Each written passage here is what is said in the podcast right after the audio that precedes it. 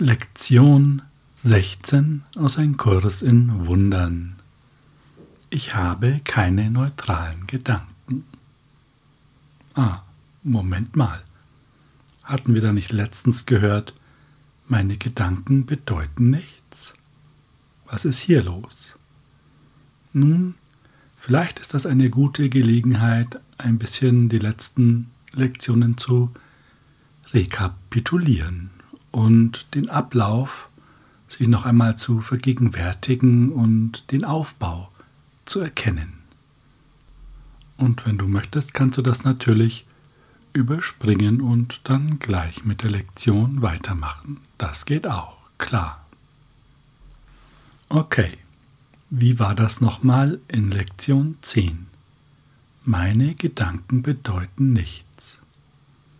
Damit sind die Ego-Gedanken gemeint, von denen wir jedoch glauben, es wären unsere eigenen. Doch Ego-Gedanken sind illusionäre Gedanken. Und weil sie illusionär sind, bedeuten sie nichts. Vielleicht erinnerst du dich noch an diesen Satz, dieser Leitgedanke wird mir helfen, mich von allem zu befreien, was ich jetzt glaube. Dabei geht es um die Loslösung von den Ego-Gedanken. Es geht darum, dass wir sie betrachten können und nicht mehr als unsere eigenen akzeptieren. Denn für uns sollten natürlich nur unsere wahren Gedanken von Bedeutung sein. Dennoch haben diese Gedanken Kraft. Sie haben in jedem Fall Kraft. Das ist die Lektion von heute. Nur ob wir sie als wahr ansehen oder nicht, das ist etwas anderes. Lektion 11 hat dann gesagt, meine bedeutungslosen Gedanken zeigen mir eine bedeutungslose Welt. Damit sind wieder die Ego-Gedanken gemeint. Und es ging um einen wichtigen Schritt im Berichtigungsprozess, nämlich die Umkehrung des Denkens der Welt. Und wir haben gesagt bekommen, es sieht so aus, als ob die Welt bestimmt, was wir wahrnehmen, doch ist es genau andersrum. Deine Gedanken bestimmen die Welt, die du siehst. Und wenn es eben bedeutungslose Gedanken oder illusionäre Gedanken sind, dann sehen wir Illusionen und wenn es wahre Gedanken sind, sehen wir die wirkliche Welt. Und diese Gedanken speist sich jeder aus seiner eigenen Quelle und wir wissen aus dem Textbuch, es gibt nur zwei Gefühle, Liebe und Angst. Und Liebe ist wahrhaft, Angst ist illusionär auch wenn uns das überhaupt nicht so vorkommt. Doch nehmen wir es einfach mal so als gegeben an. Wobei wir es tatsächlich überprüfen können. Wenn wir Angst haben, können wir die Angst anschauen und sie auffordern, sich ganz zu zeigen, ihr also nicht ausweichen, und während wir sie anschauen, können wir auch den Heiligen Geist einladen und sagen, schau du mit mir diese Angst an, ich kann damit nicht umgehen. Und das ist die Einladung an die Liebe, den geistigen Raum mit Wahrheit zu füllen. Und das kannst du spüren. Und dabei wirst du sehen, wie die Angst verschwindet. Und das ist ein Zeichen dafür, dass es illusionär ist. Die Liebe verschwindet nicht. Wir können die Liebe blockieren und uns von ihr abwenden, doch immer wenn wir uns ihr zuwenden, ist sie da. Sie löst sich nicht auf, so wie die Angst sich auflöst, wenn sie im Licht betrachtet wird. Okay. Nächster Schritt, Lektion 12. ich rege mich auf, weil ich eine bedeutungslose Welt sehe. Und hier ging es um die Berichtigung einer ja, großen Wahrnehmungsverzerrung. Du denkst, dass das, was dich aufregst, eine ja, beängstigende, traurige, gewalttätige Welt ist. Doch diese Eigenschaften wurden ihr, der Welt, von dir verliehen. Das steht im Einklang damit der Lektion 11. Wir bestimmen, wie die Welt aussieht. Die Welt an sich ist bedeutungslos. Doch das halten wir nicht aus und deshalb müssen wir, und damit ist jetzt das Ego gemeint, das Ego-Denksystem, muss dem Bedeutungslosen sofort Bedeutung geben. Und wir können das auch gut nachvollziehen, wenn wir das einfach einmal so ein bisschen betrachten. Wo holen wir denn eigentlich die Bedeutung für unsere Persönlichkeit her? Das erfolgt doch im Wesentlichen aus Vergleichen, die wir ziehen, Vergleichen, die wir gesagt bekommen, du bist besser, schlechter als XY, oder aus Konzepten, die wir lernen.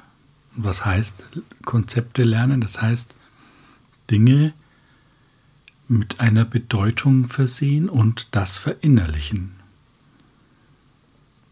Wenn wir also das einfach mal so anschauen, dann sehen wir, dass das, was wir so allgemeinhin denken, dass wir als Persönlichkeit oder so sind, einfach nur eine Ansammlung von Gedanken ist, die in einem bestimmten Zusammenhang steht, also konzeptmäßig ist und die entsprechende Bedeutung bekommen hat. Doch wenn das alles nicht da ist, wenn die Welt bedeutungslos ist, haben wir keinen Referenzpunkt mehr mit dieser Persönlichkeitskonstruktion gegenüber der Welt. Da wären wir komplett orientierungslos. Und da sehen wir schon, wir können es gar nicht aushalten, dass die Welt bedeutungslos ist. Doch ist auch unsere Persönlichkeit ja ein Konstrukt des Egos? Und deshalb können wir es sehr wohl aus unserem wahren Sein heraus betrachten und kommen so in die Erfahrung unserer wahren Existenz. Lektion 13 hat dann gesagt, eine bedeutungslose Welt erzeugt Angst und ja, das haben wir, glaube ich, gerade besprochen. Brauchen wir jetzt nicht nochmal drauf eingehen.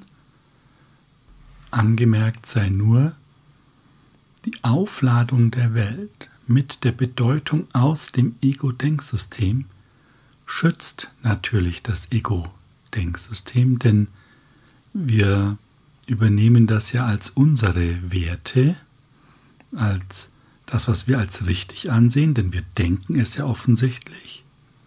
Und Dadurch kommen wir nicht auf die Idee, das zu hinterfragen.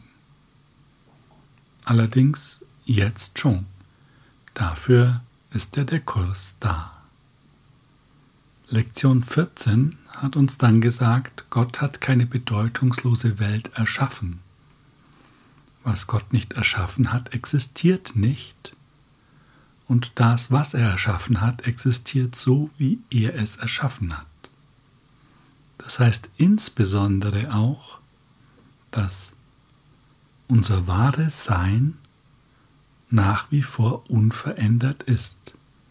Es ist nicht veränderbar und das ist sozusagen unsere Rettung. Die Wahrheit existiert nach wie vor. Was uns da vielleicht ein bisschen beunruhigt hat, waren so klare Worte wie die Welt, die du siehst, hat nichts mit der Wirklichkeit zu tun.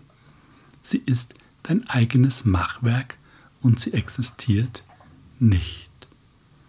Das steht ja in einem Widerspruch zu unserer erlebten Erfahrung und es ist Ziel des Kurses, dass wir in eine neue Erfahrung kommen.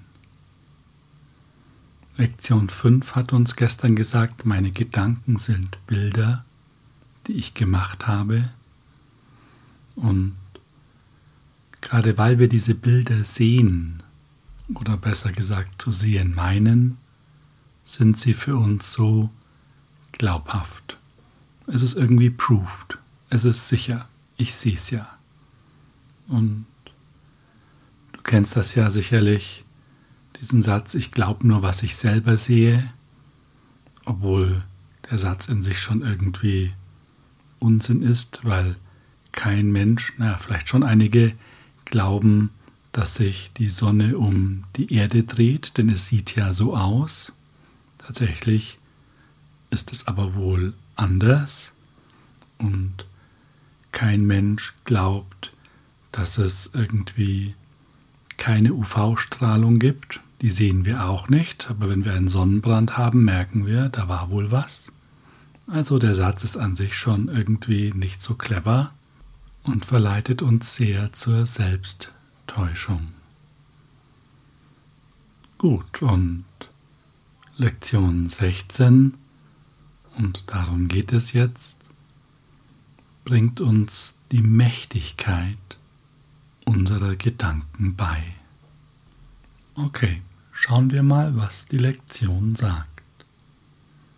Der heutige Leitgedanke ist ein erster Schritt bei der Auflösung der Überzeugung, deine Gedanken hätten keine Wirkung.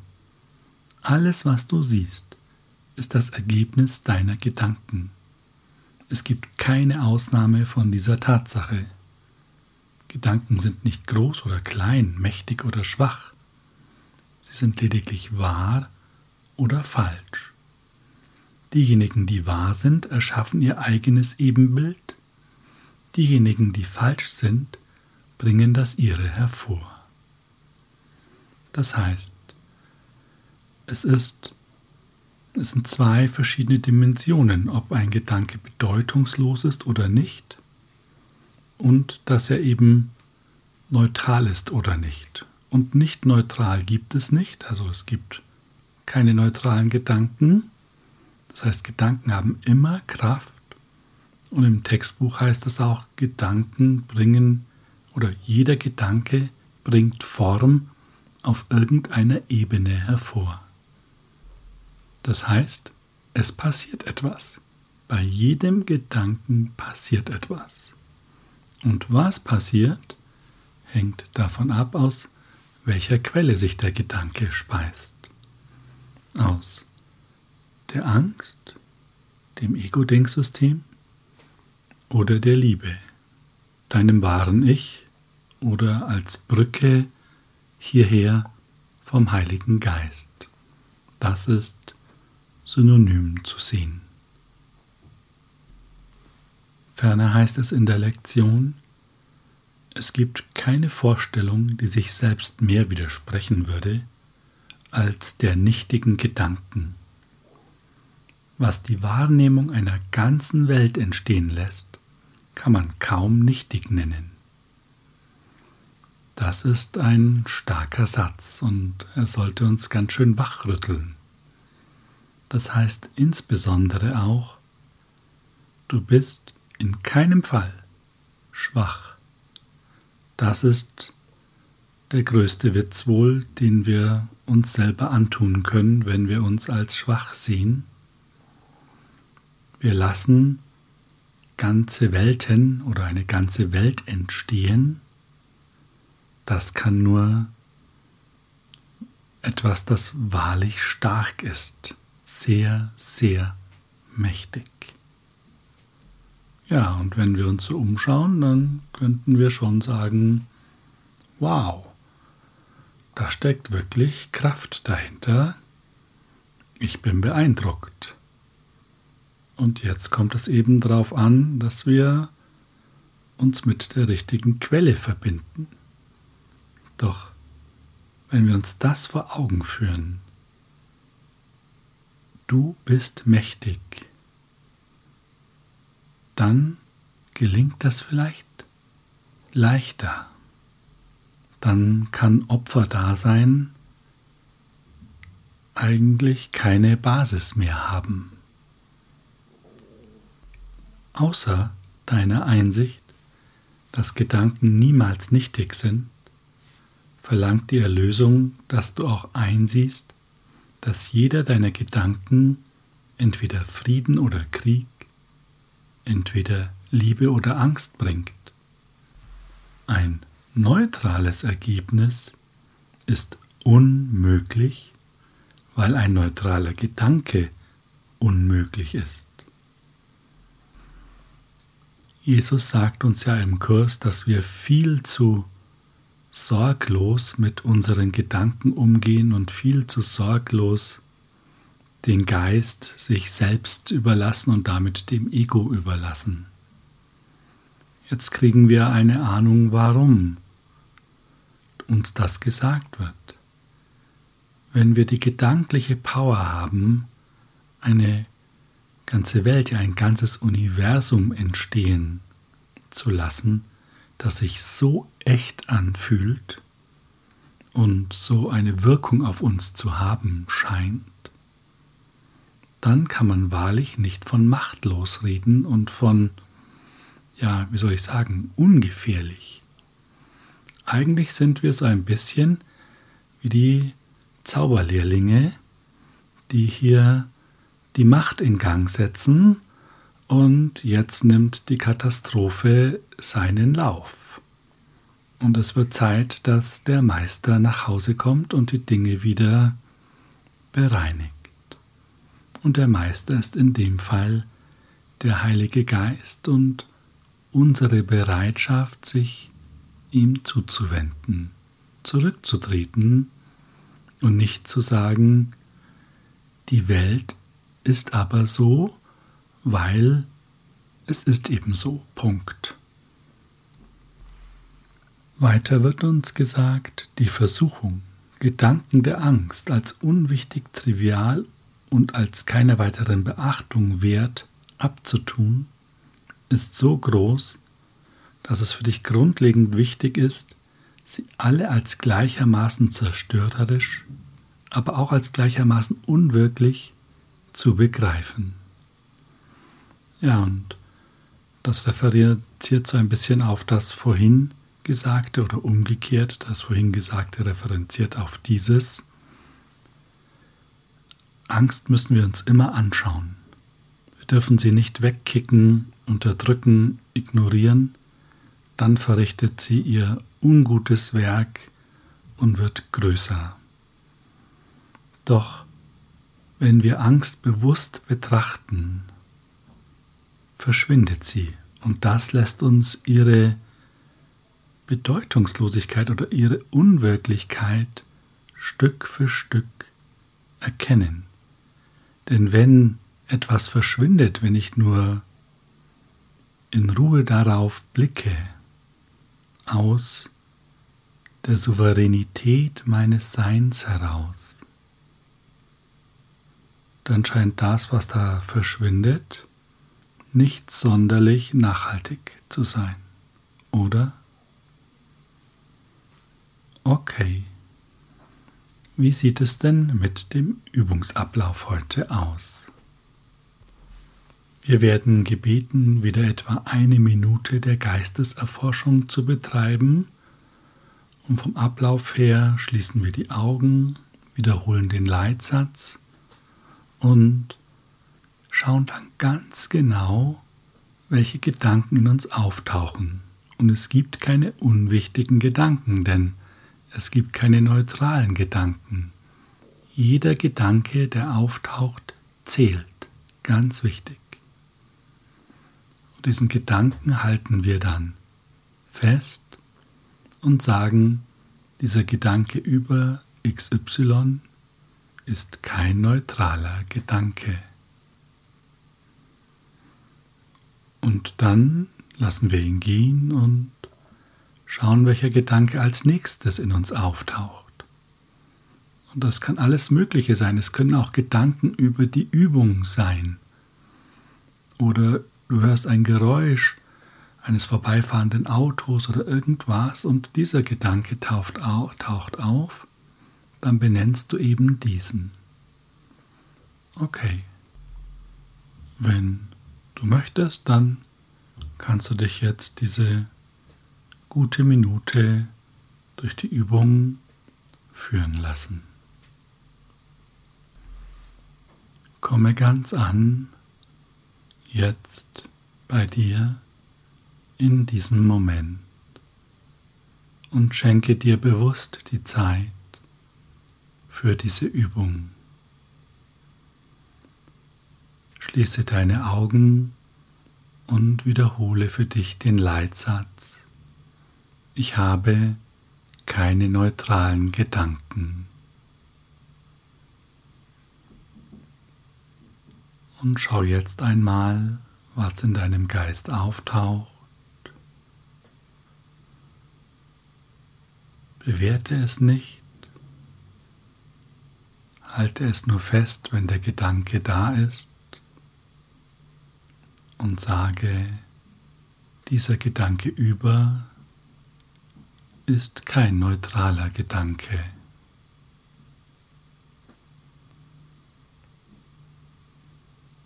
Und führe das fort.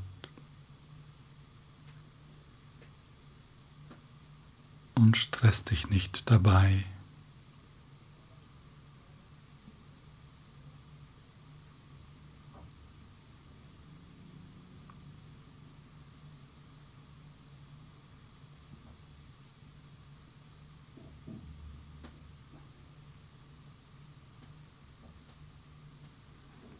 Wunderbar. Vielen Dank. Es wird empfohlen, die Übung heute ja drei bis fünfmal, Entschuldigung, vier bis fünfmal am Tag durchzuführen. Falls es dich anstrengt, auch etwas weniger, dann reicht dreimal. Hab einen frohgemuten Tag mit dieser Übung denn sie bringt uns unserem wahren Denken näher. Und das ist doch wunderbar. Was sollen wir uns mit fremden Gedanken herumschlagen? Wir wollen doch unsere eigenen wahren Gedanken endlich erkennen, spüren.